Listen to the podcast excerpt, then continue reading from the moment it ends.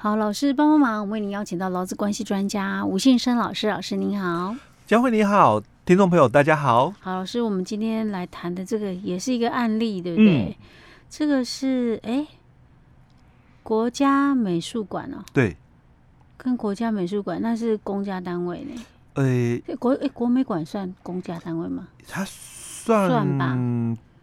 公国营的一个部分哦，嗯、但是因为它并不是公务单位，嗯，啊，它是我们公家单位，就是说，呃，委外办理的一个业务，嗯。哼，就是一般我们讲就是派遣啦，嗯哼，其实派遣这个实务啦，哦，嗯、当然还是从我们公家单位那边演变过来，再演变出来，对对，那就是。做观感，哎，嗯，哦，那这个其实当初有上新闻，是。上媒体哦，哦，就是我们就大大方方把它讲出来，哎，对，因为这个都上过媒体了哦，嗯、那当是公算公家的，我们就可以大方讲，哎，也不是、啊、私人的，我们就算了，像我我们那个 前一两集的讲的那个脑神经的 那个。因为这个是已经上了媒体了、哦、电视了哦，所以我就也不用去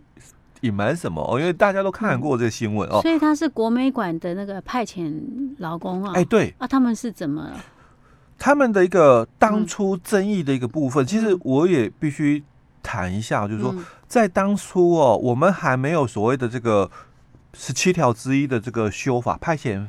法的一个修订的时候，嗯、那在这个国美馆它发生的一个情况就是员工啊，哦，就是怀孕的一个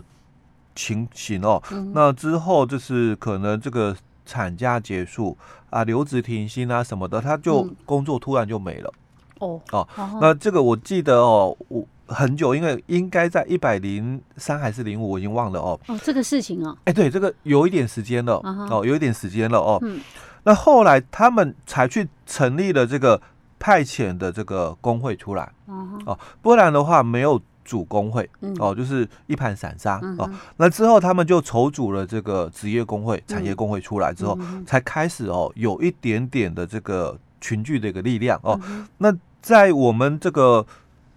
当事人这个部分哦，他们也大概应该是在这一两年啊，uh. 哦，因为他们就是保全业。保全业哦，就是派遣哦。那新的这个厂商哦进来了之后哦，那可能又把一些的这个原来的这些保全员哦，嗯、绝大多数留任了哦。那有一两个没有留任哦。嗯、那这一两个没有留任的这个保全员哦，嗯、那他们就提出了这个。不当劳动行为的一个裁决哦，又是不当劳动 行为裁决，对，所以他们是工会的干部吗？哎，对，也是又是工会的干部哦。所以其实，在工会领域活动的这个劳工伙伴哦，真的他必须对我们集体劳动法哦，自身权益的部分哦，一定要有所了解哦。因为我们这几年啊哦，其实非常的这个推崇，就是说。劳工意识抬头，那在集体劳动法这个领域哦，嗯、目前慢慢受到重视哦，尤其是一百零五年开始哦，我们的这个不当劳动行为这个裁决委员会哦，那案子啊哦比较越来越多了哦，嗯，那可能后面啊哦，我们有机会的话哦，就也陆续跟我们听众朋友来分享哦，这个这个集体劳动法的这个区块哦，嗯、那在我们这个。案件里面哦，他们就是工会的一个干部。嗯，那新的这个保全公司，因为我们现在的这个国营事业单位哦，嗯、他们的这个劳务外包哦，都是要透过所谓的这个承揽的一个方式哦，就是公开的一个外包哦。那谁得标了，就由谁来接手哦。那时间点可能大概都是一年左右哦。好，那为什么我要去把这个三一百零三还是一百零五的这个国美馆的一个故事再拿出来谈哦？嗯、当然也是因为有这个陈情人的一个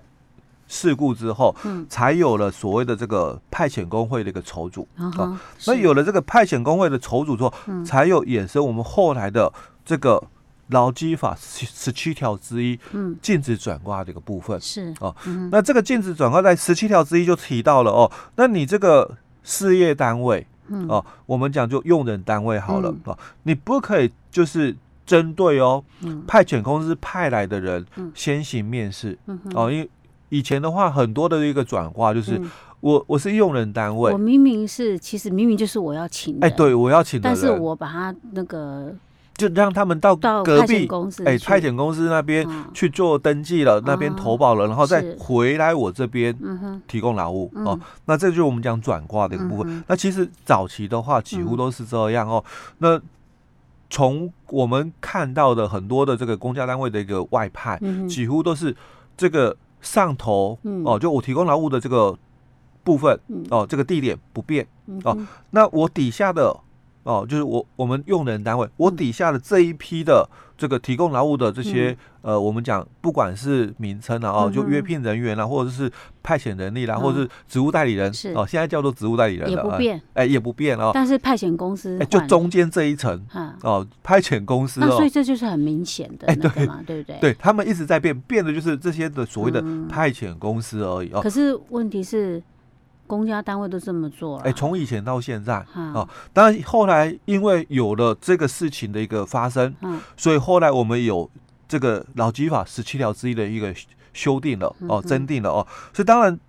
政府单位他就不敢再这样做，真的不敢吗？所以从这个事件里面，大概我们可以看得出来啦，哦，就国美馆他的态度就是讲这样了，因为。我们有法律的规范出来了哦，所以他讲我们现在哦也不敢这样说，所以在这个陈情里面哦，就是说这两个工会的一个干部哦，他就一直在提出哦，就是说我们想要就是说继续回来上班哦，但是哦这个国美馆就讲了，因为这个法律的规范，嗯。哦就是劳基法十七条之一的规范，所以啊我们哦不可以让你们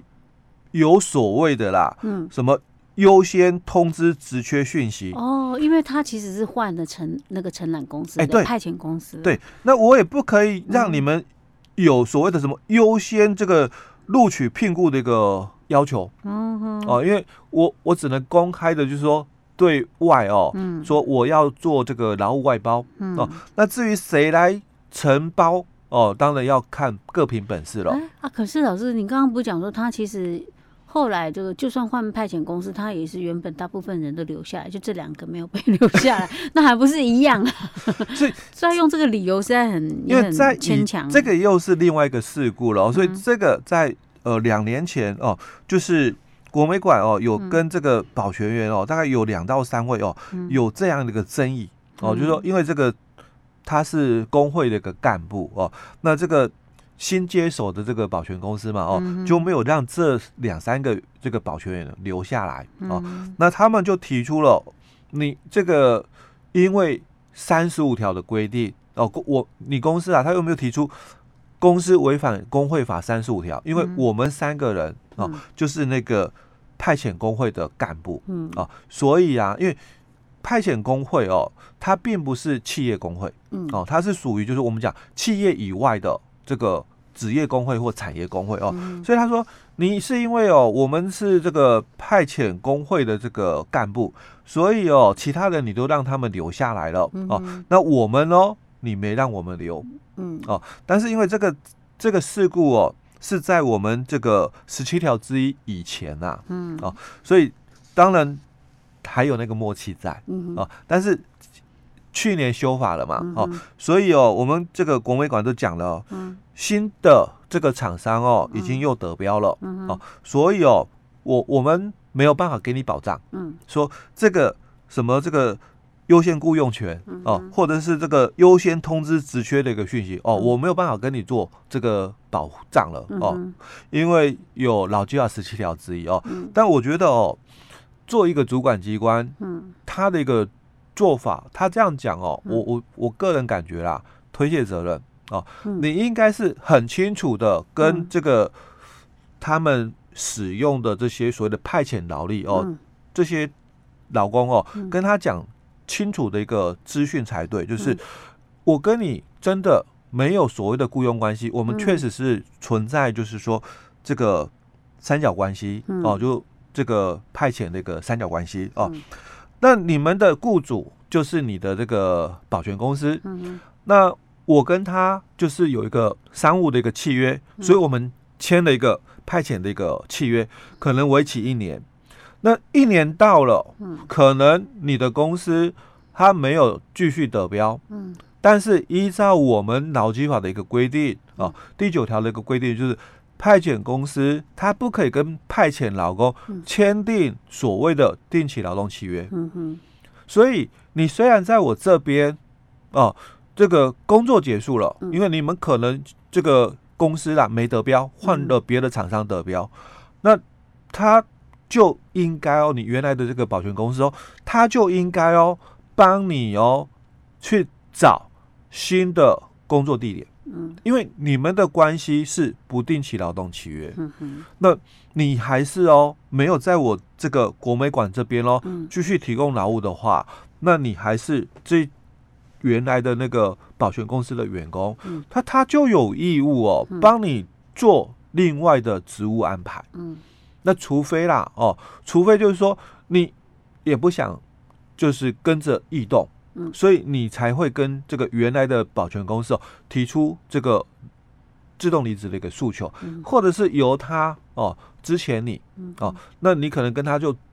终止雇佣关系，然后你再跟我新的得标的保全公司哦，那跟他们做所谓的这个雇佣关系的个。成立，嗯，那你才继续哦，在我们这个国美馆这边提供劳务，嗯，哦、呃，我觉得他应该把正确的一个讯息告诉他们哦、这些派遣劳工才对哦，啊，不是说去搬那个什么法条，说哎呦，劳基法十七条之一讲说，我不可以帮你们做这样的一个承诺啦，哦，说让你们有什么优先这个职缺通知的一个讯息，或者是优先雇佣权，职缺通知。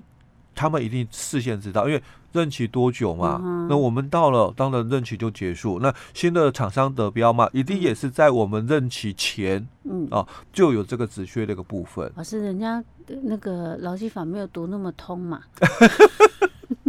他只只只去找对他自己有利的地方，赶快先把责任撇清再说没，对 不对？可是我真的觉得他这个是。他虽然讲是这样讲，但是我觉得他就是这一条在心虚，你知道吗？对，不然为什么你现在换了一家承揽工，就是说你的那个派遣公司，但是你之前大部分的员工都被留下，就这三个工会的干部没有被留下，嗯、这本来就很有问题。对，你知道吗？通常很多人找理由都是从自己最心虚的那边开始 找起。可是老师，那就像你讲了，他他这样子把他撇的那么。干净啊，嗯，他实际上他是，我就，我就明眼人一看就知道，他还是真的是还是违反那种规定啊，对，还是转挂规定。问题是他是公家单位啊，嗯，没有人去去检举他，那他还是一样，是不对？就我当时啊，哦，就是说侧面的一个了解，嗯、当然哦，保全公司哦，对于哦，我要重新再招募新的一批保全员来讲哦，嗯、他觉得哦，我很麻烦，嗯，哦，倒不如我我接手，就是一样维持我们刚的，对我刚。我们讲到的，嗯、我我就是你们的那个所谓的中间的那一层啊、嗯呃，我换掉了就换我，今年换我得标了，嗯、那你们这些人留就留，因为我也不用再重新招募、嗯、哦，那我只是帮你们重新就说，哎，全部家保在我这里哦、呃，那由我来就是说负责管理哦，嗯、那其实就我当初侧面的一个了解，这两三个人哦，嗯、他应该也是哦上头的意思，对呀、啊，一定是这样子，哎，对。所以我觉得法律规定是这样规定，它是在规范一般的企业，嗯，但是对公家单位这么做，就知法犯法还是一样没辙。嗯、那你这样子，你公家你那个什么政府定那些法律，你是来规范一般老百姓的哦，就是我讲的，一开始讲州官嘛，嗯、对不对？就是十七条，他其实他讲强调的，觉得讲的好生气哦，你你 怎么可以这样子、啊？你不可以哦，就是说转挂、嗯、哦，那其实就是在帮这些这个。国营事业单位哦，嗯、他在解套，对呀、啊，因为因为很多老公在提出这个诉求，嗯、我们上头哦、呃，跟我们下层哦、呃，我们都不变哦，嗯、变的就是中间这一层的这个外包厂商。那其实我们就是你们的员工嘛，嗯，那十七条之一定出来了之后，就是帮他们在解套，嗯，说哎，我不可以再。依据这个部分哦，然后保障你的工作，嗯、因为要由新的厂商来决定，嗯、哦，那所以啊，我不可以哦，再给你任何的承诺就对了啦，因为我给你承诺就是代表哦，嗯、你是我的员工了，嗯嗯，哦，所以这种转挂就禁止哦，所以他们就在。老师，那他当初的那个不当劳动行为裁决，他也是他们也是以那个工会法违反工会法的部分来那个，哎，对，后来有结果吗？也是一样啊，就是这个裁定就是这个公司是这个不当劳动行为，啊，是违法。哎，对，好。可是后来呢？后来那个情况哦，问的是后来到底怎样？当然，他进行的就是，你要跟公司啦，要行那个诉讼程序。嗯，哎，所以现在还不晓得。哎，对，OK，好吧，这我们如果后续我们再跟大家来分享。嗯嗯，这样感觉劳动部还有那么点在做事情，但是我觉得真的对一般老百姓来讲说，那你定那个法律就是管。管老百姓，然后政府可以随便怎么做都行哦，嗯，无法无天哦，对不对？嗯，OK，好，老师，我们讲到这里，好。